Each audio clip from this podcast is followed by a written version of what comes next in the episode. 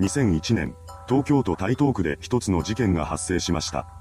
今回はその事件と犯人の生い立ちをまとめていきます。1972年2月、後に事件を起こすこととなる男 Y が北海道札幌市で生まれました。そしてその2年後には弟が、4年後には妹が生まれ、一家は5人家族となっています。3人兄弟の長男として誕生した Y ですが、彼には広範性発達障害がありました。これは対人関係の困難やパターン化した行動、強いこだわりなどの症状が見られる障害です。そのため Y は幼い頃から他人とうまくコミュニケーションを取れなかったり、自分の感情を制御できなかったりといった姿を見せています。結果的に彼は周囲に馴染むことができず、人と目を合わすことすらできないほどおとなしい性格になってしまいました。そんな彼に父親は手を挙げることもあったようです。この父親がろくでもない男で、酒とパチンコに溺れる日々を送っていました。大黒柱である彼がそのような状態だったため、当然お金もなく、一家は常に貧しい生活を送っていたそうです。そのような家庭で育った Y は学校でも辛い日々を送っていました。中学生になっていた彼は同級生からいじめを受けていたのです。とはいえ、それもずっと続くわけではありません。中学3年間の間に Y にも何人かの友人はできていました。そうしてできた友人に対して、彼は調理師になりたいと語っていたそうです。1987年、中学校を卒業した Y は高校に進学します。そんな彼をある悲劇が襲いました。父親とは違い、Y のことを気にかけてくれていた母親が白血病に侵されてしまったのです。結局彼女が回復することはなく、そのまま亡くなってしまいました。これによって Y は心に深い傷を負います。そして母親の他界によって一家は窮地に立たされることとなりました。残されたのが働かない父親だったからです。母親による収入がなくなったことで、家族4人が生きるためのお金も途絶えてしまいました。しかし、そのような状況になってもなお父親は働こうとしません。そこで家計を支えるために働き始めたのが一番下の妹でした。彼女は父親と兄弟の生活を守るため、必死になって働き続けます。当時の一家は妹の稼ぎを頼りに、札幌市内を転々としていました。そして母親の死から1年経った1990年、定時制高校を卒業した Y は妹の後を追って働き始めます。当初彼はクリーニング店の店員と塗装工として働いていました。ですが、これらはいずれも長続きしませんでした。職場に馴染めない Y はすぐに出勤するのをやめてしまい、それからは家出を繰り返すようになります。その間の生活費は飲食店や工事現場などのアルバイトをすることで賄っていたようです。そうして日銭を稼ぎながら彼は各地を放浪し続けます。そのような生活を送る分には誰にも迷惑をかけていないので問題ありませんが、ある一時を境にして Y は犯罪を繰り返すようになります。始まりは1991年のことでした。その日、彼は札幌駅近辺をふらふらしていました。そこで Y は置かれている荷物に気がつきます。当然、それは人のものでしたが、彼はそんなことを気にせずに荷物を持ち去ってしまったのです。それから1年経った1992年8月、Y は再び事件を起こします。今度の現場は北海道旭川市でした。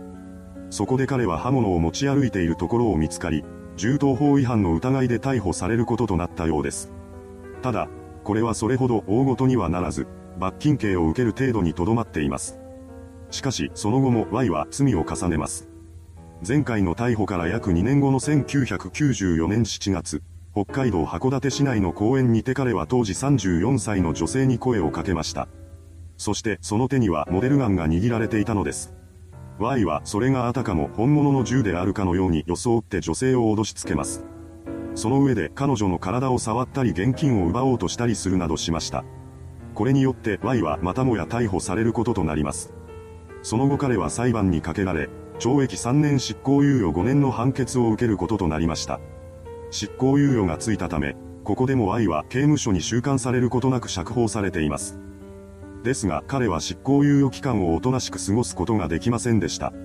執行猶予中だったのにもかかわらず、Y は熊本県で自転車を盗んでいったのです。間もなくしてこれが発覚し、彼は逮捕されることとなります。これによって Y は佐賀少年刑務所に収容されることとなりました。そこで刑期を過ごした彼は1998年に仮釈放が決まります。しかし、年が変わらないうちに Y は青森県内で無線飲食をし、またもや逮捕されてしまいました。次に彼が釈放されたのは2001年のことだったようです。それまでで複数の前科がついてしまった Y ですが、釈放後も不審な行動が収まることはありませんでした。2001年2月、彼は東京をふらふらしていたようです。その際、Y はレッサーパンダのぬいぐるみがついた帽子をかぶっていました。この帽子は函館で購入したものだったそうです。彼が東京に来てから数日が経過し、3月に入ります。その時もまだ彼は上野から離れておらず、カプセルホテルに宿泊していたようです。そんな Y の頭には相変わらずレッサーパンダの帽子がありました。ホテルの従業員がそれを見て、可愛い帽子だねと彼に話しかけます。すると愛は嬉しそうな表情で帽子を見せびらかしてきたそうです。従業員は彼の様子を見て不気味さを感じています。その後、Y は東京に留まる決意をするのですが、4月の頭には所持金がほとんどなくなってしまいました。もうホテルなどの宿泊施設に泊まることができない彼は浅草や上野周辺で野宿を続けています。そのようにして Y はホームレスになってしまったのです。この頃から Y の異常行動が悪化していきます。4月26日の昼頃、浅草雷門近くの歩道で彼は50歳くらいの男性を殴りつけました。その姿を通行人の女性が目撃しています。彼女の話によると Y は無言で男性の頭を後ろから何度も殴りつけていたそうです。レッサーパンダの帽子をかぶった大人の男が怒鳴り声を上げるなどと言ったこともなくひたすらに相手を殴り続けているその姿はまさに不気味そのものでした。目撃者の女性は Y に恐怖を感じ、すぐにその場を立ち去っています。そのため、この後二人がどうなったのかは分かっていません。この日から3日後の4月29日、レッサーパンダの帽子をかぶった Y は長時間にわたって公園のベンチに座り、目の前を流れる隅田川をずっと眺めていました。これを不審に思った近隣住民が彼に話しかけます。ですが Y がその呼びかけに応えることはなく、無言で公園を立ち去っていきました。そしてこの翌日の4月30日、彼はついに重大な事件を起こしてしまいます。その日の午前9時半頃、東京墨田区にかかる吾妻橋を一人の女性が渡っていると、突如として目の前にレッサーパンダの帽子をかぶった Y が姿を現しました。そして彼は事前に浅草で購入していた刃物を懐から取り出します。これに気づいた女性は驚きのあまり叫び声を上げました。彼女は恐怖に震えながらも持っていた傘を突き出し、それを盾のようにして使おうとします。そんな女性の動きが想定外だったのか、Y は刃物をしまうとそのまま走り去っていきました。それと時を同じくして、当時19歳の女子短大生 M さんが自宅から出てきます。